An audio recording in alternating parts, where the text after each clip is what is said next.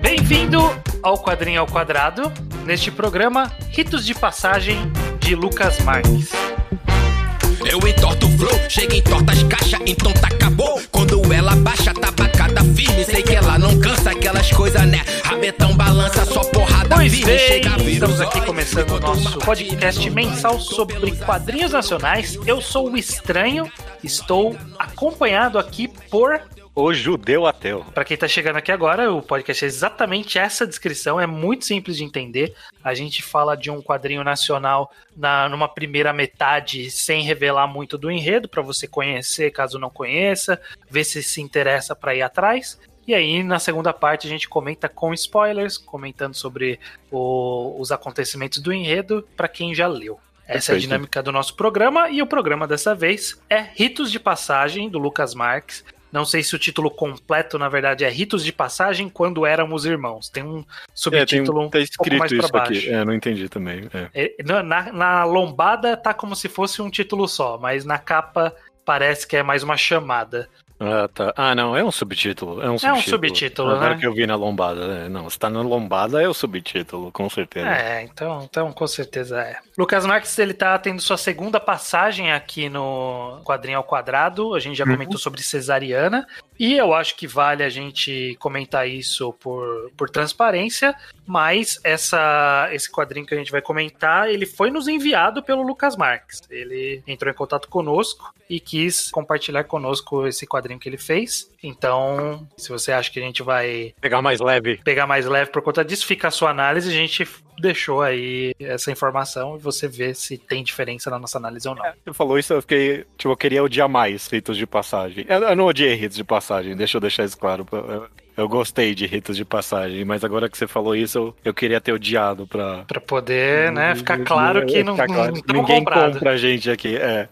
Eu acho válido comentar por transparência e pela coragem também do Lucas Marques de ter chegado na gente e oferecer o quadrinho, porque a gente foi bem crítico de, de Cesariana, a obra anterior dele. Apesar de a gente ter. A gente sempre elogia algum aspecto da obra, a gente raramente só mete o pau. Mas é, eu achei bem corajoso da parte dele. Eu não teria essa. Eu, eu ia guardar rancor se eu fizesse um quadrinho e alguém falasse mal dele. Você guarda rancor até hoje de alguém que falou mal do podcast, Judeu? Esse é você, esse não sou eu, não. Eu não, eu já não tenho, não.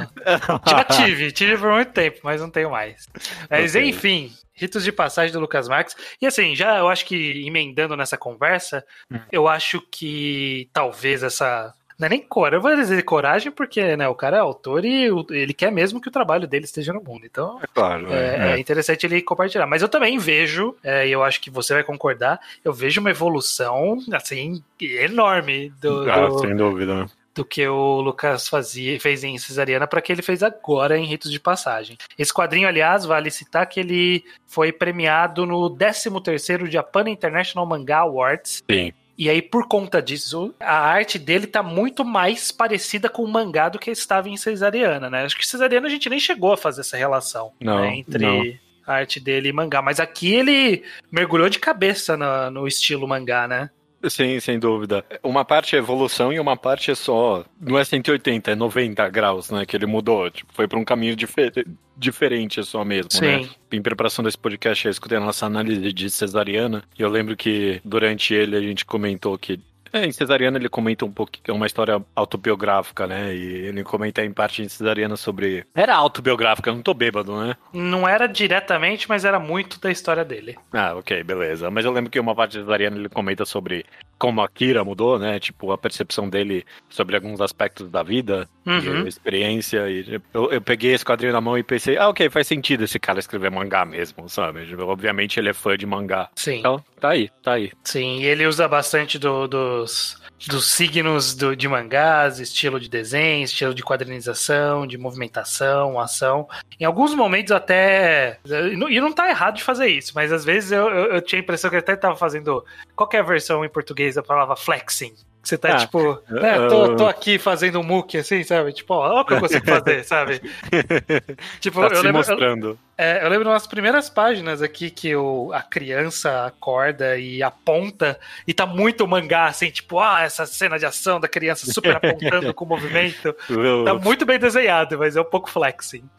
O quadrinho o, o, diag diagonal e tudo, né? Bem mangá Sim. mesmo, sim, sem dúvida. Mas é, tipo, se, se, se a gente tá falando da diferença entre quadrinho e mangá, né? A, a, gente sempre meio cínico com isso. A gente, tipo, não tem diferença. A única diferença é que é o sentimento que dá para você, né? Se você olha para um quadrinho e fala, é mangá, esse, esse é o bastante, mas no fundo é tudo história em quadrinho de qualquer jeito. É uma diferença estética de algo que você sente, não, não é algo muito concreto, não. Mas uhum. eu acho que uma das coisas que se sente é sempre e sempre todo mundo aponta é o ritmo da leitura, né? Sim, o tipo e de quadrinização. Exato. E ritos de passagem é bem fluido, é muito fácil e rápido de ler, né? E sem, sei lá, se deixar levar demais só folheando as páginas sem prestar atenção. Não, é, a história te empolga e você lê ele de uma tacada só. Exato. Então, dito tudo isso como grande introdução, ah, é, sobre o que é ritos de passagem.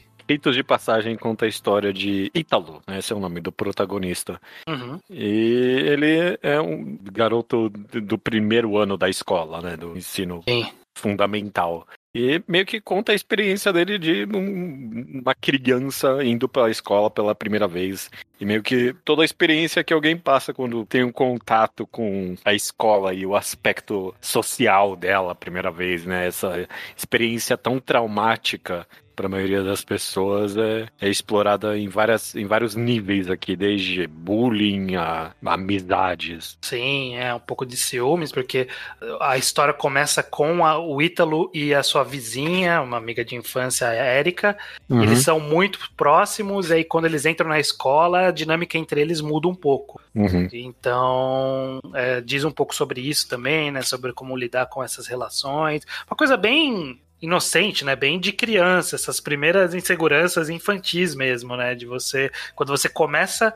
É, são os primeiros passos de uma vida social do ser humano. É quando ele vai para a escola para conhecer outras crianças com outras origens, com outros tipos de personalidade e interações. Então, é bem desse comecinho mesmo que tá focada a história do, da vida. Ritos de passagem meio que já me conquista um pouquinho pessoalmente, o, o judeu ateu com essa premissa, porque eu adoro histórias de tipo, caralho, como, como escola é ruim, sabe?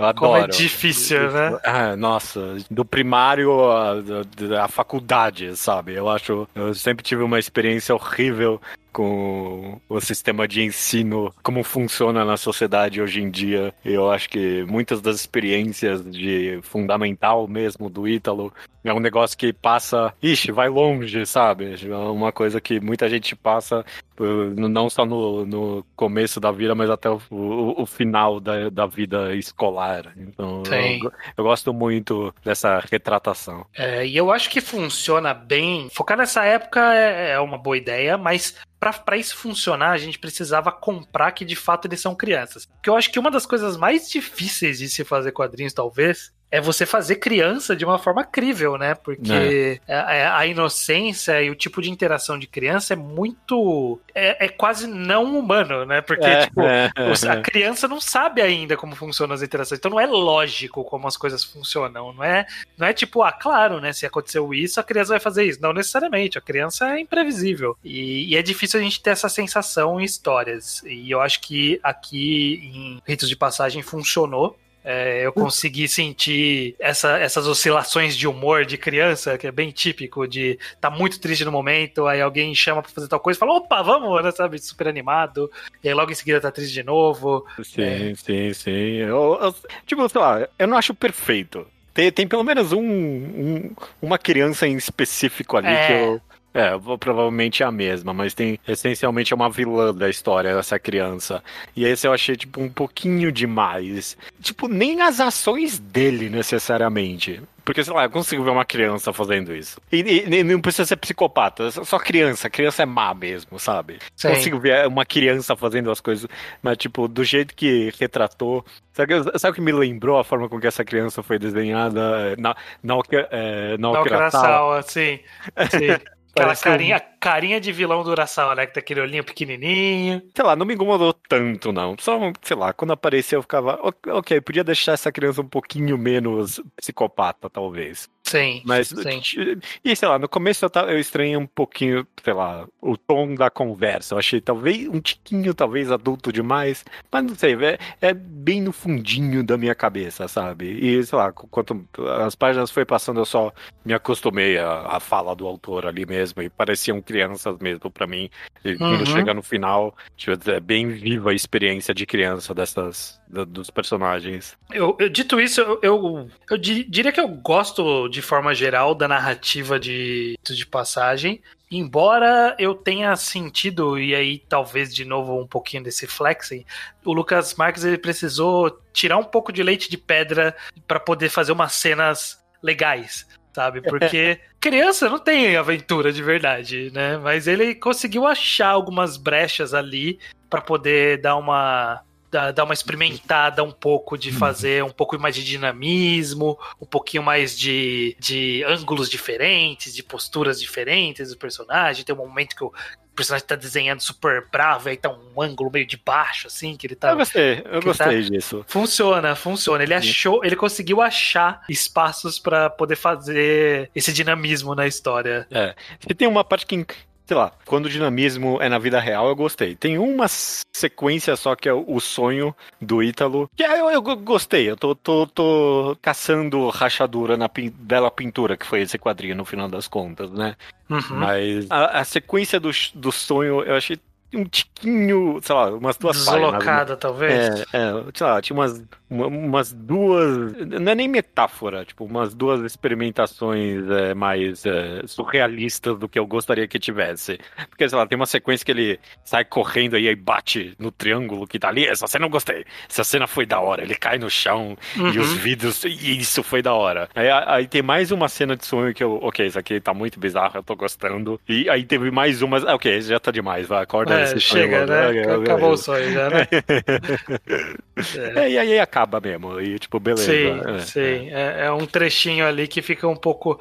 Ah, ok, o que, que você tá fazendo aqui? E aí termina falando, ah, beleza, ok. Você tem uma ideia do que, que aconteceu aqui, mas talvez tenha um pouquinho a mais. É, quero comentar mais do encerramento do quadrinho no final das contas, na parte com spoiler, mas acho que sem entregar muito, eu gostei meio que da realidade com o qual ele tocou esse assunto, né, de inveja infantil e sei lá, porque Sim. eu tava muito esperando que algo, sei lá, que o personagem tivesse uma, uma ação mais firme na tragédia que você via que ia acontecer, né? Uhum. Porque, tipo, no momento em que esse vilão chega no Ítalo, você meio que vê a sequência da ação seguindo, né, da história. No Sim. momento em que o, o garoto mal chega no Ítalo, ok, eu sei o que vai acontecer agora. E no final não sabia no final. Foi algo totalmente diferente. E ele acabou lidando com o aspecto da culpa de uma forma Sim. muito mais realista e, e- e que de fato me tocou de uma forma bem mais viva, eu achei. Sim, justamente porque dialoga com isso que a gente falou de ser a inocência do, do, do sentimento da criança, né? É muito. É. muito, ao mesmo tempo que é imediato, é, é, é, é 180 graus que muda como ele tá enxergando uma determinada situação. E é assim mesmo, porque a criança é, É. maleável, essas mudanças são rápidas mesmo.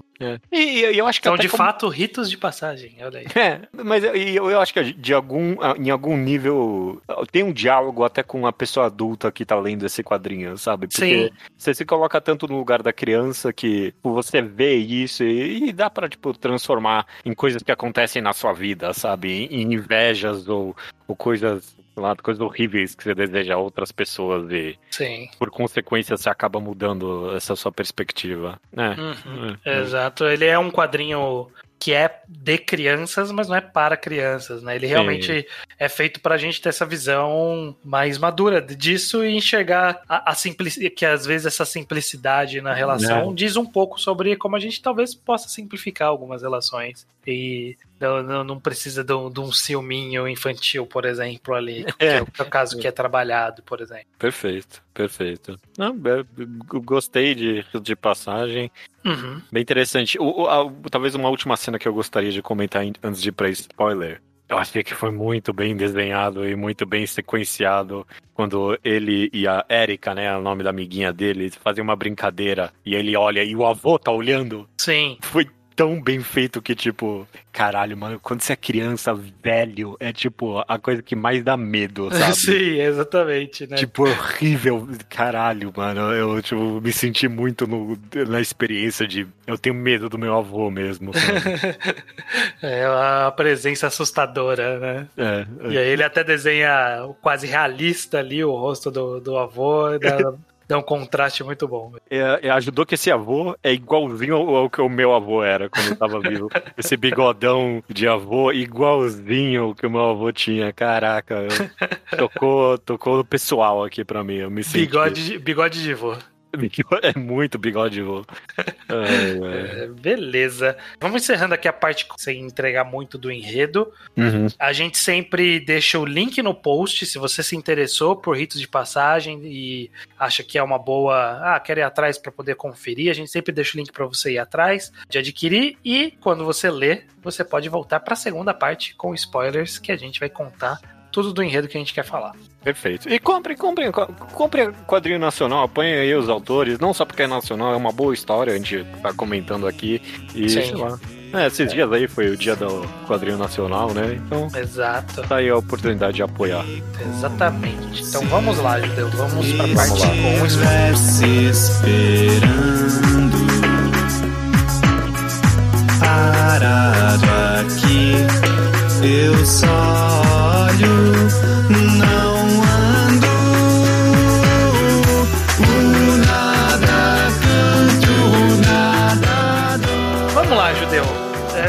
acho que tem alguns acontecimentos que, que eu acho dignos de nota.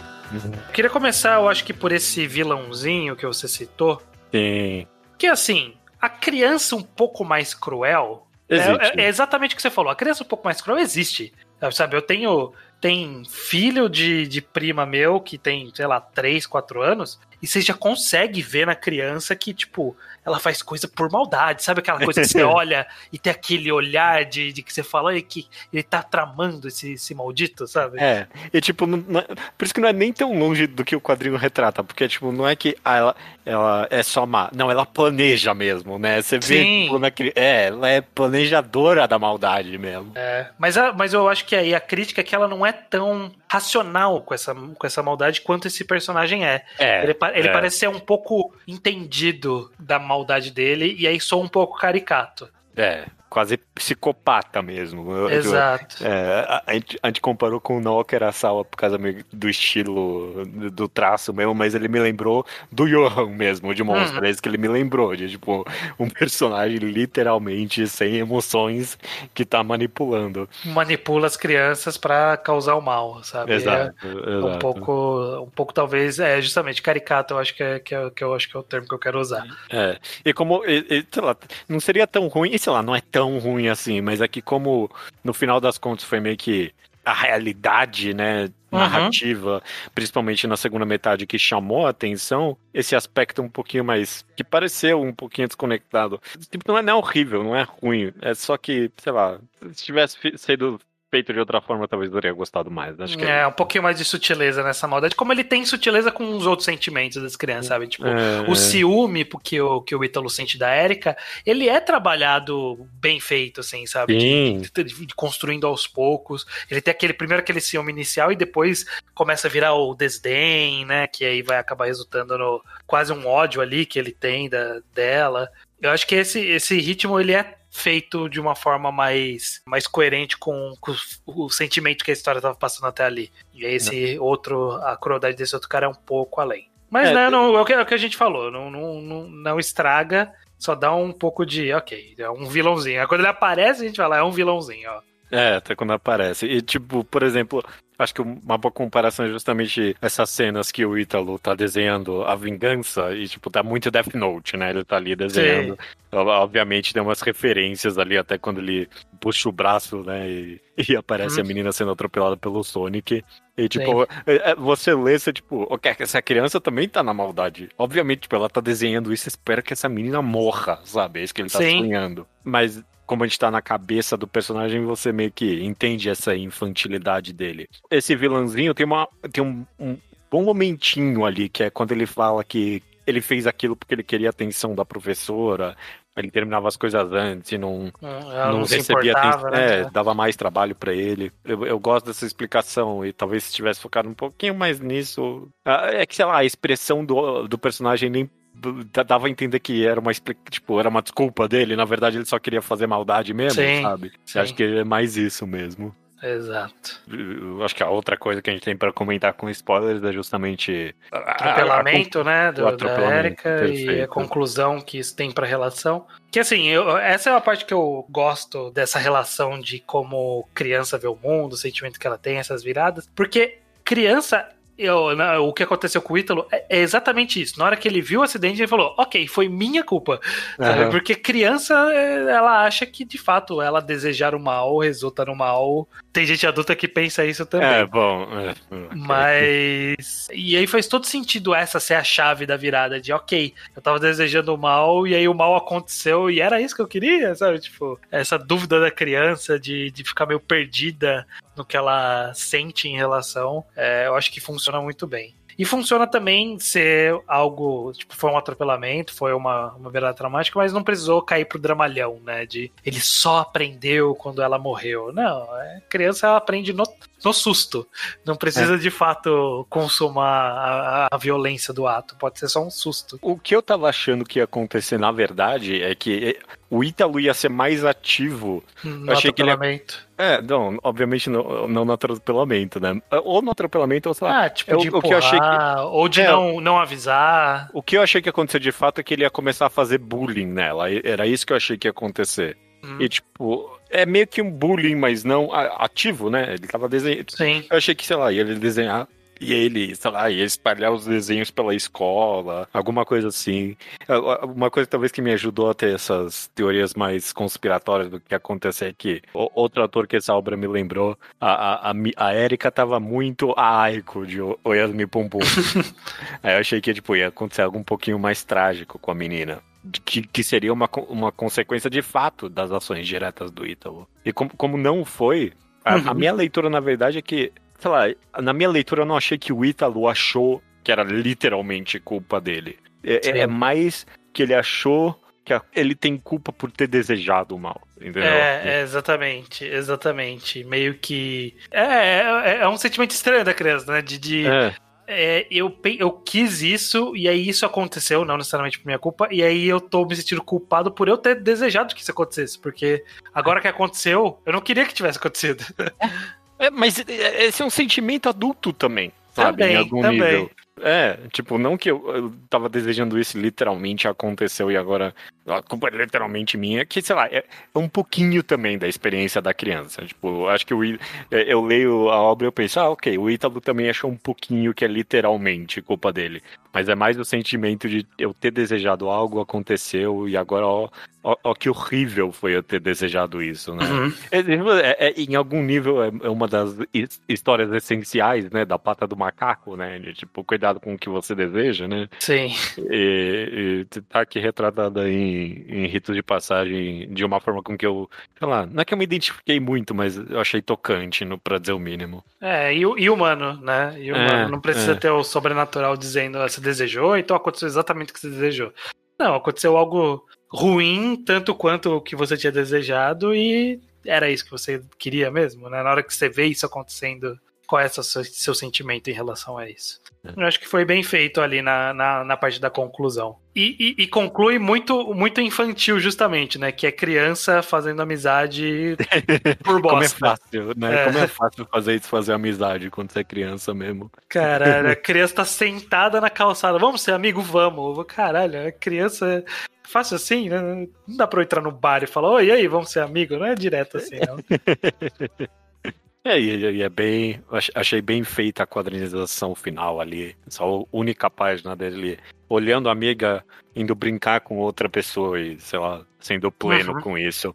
Um tiquinho, talvez, anjo demais, sabe? Perfeito demais. Queria alguma indicação de que. Isso, isso é eu querendo a obra perfeita, mas queria um detalhezinho mostrando que, ok, tem alguma coisa atrás da cabeça ainda. É, Mas não seria a obra que Ritos de Passagem foi, seria, Não, não seria é. a minha obra. Isso. Se- se- Seria um pouquinho mais maduro, né? Um pouquinho mais de que, que da- insegurança um pouco mais adulto. Criança não tem essa insegurança. Não, não, não. Criança virou a chave ali e tá, tá tranquilo. Perfeito. Maravilha, Judeu. Então a gente conversou. Alguém vai roubar a aqui- bicicleta dele só eventualmente, se ele continuar fazendo isso. É, nessa. Você não pode ficar entregando bicicleta pra qualquer criança não na rua, não. Não, não mesmo. Não pode, não. Essa é uma lição errada que a gente tá tirando. A obra quer ensinar o contrário mesmo. Que você pode dar bicicleta É que essa aí deve ser uma até cara de cidade interior. Isso, É, aí, é. isso aí não dá pra você fazer em São Paulo. É, é, não, obviamente. É, é, beleza, Bom. Judeu. É isso. Eu, eu- eu tenho uma conclusão, eu realmente gostei bastante de Hits de Passagem. Que bom que foi um quadrinho bom. Eu pude falar bem da obra Sim. do Luca Marques dessa vez. Eu realmente recomendo. Co- co- Comprem, Sim. vão atrás. E foi uma boa evolução, de fato. Fico bastante satisfeito quando vejo que progressivamente as histórias dos autores vão de fato melhorando ano É, após ano. Isso é gostoso mesmo. Isso é bom. Muito bem, Judeu. A gente sempre no final aqui do quadrinho quadrado, a gente já dá um adianto pro pessoal já ir se preparando para qual é o quadrinho que a gente vai falar no mês seguinte. Sim. E a gente já tem decidido, a gente- sempre tem, Ainda né?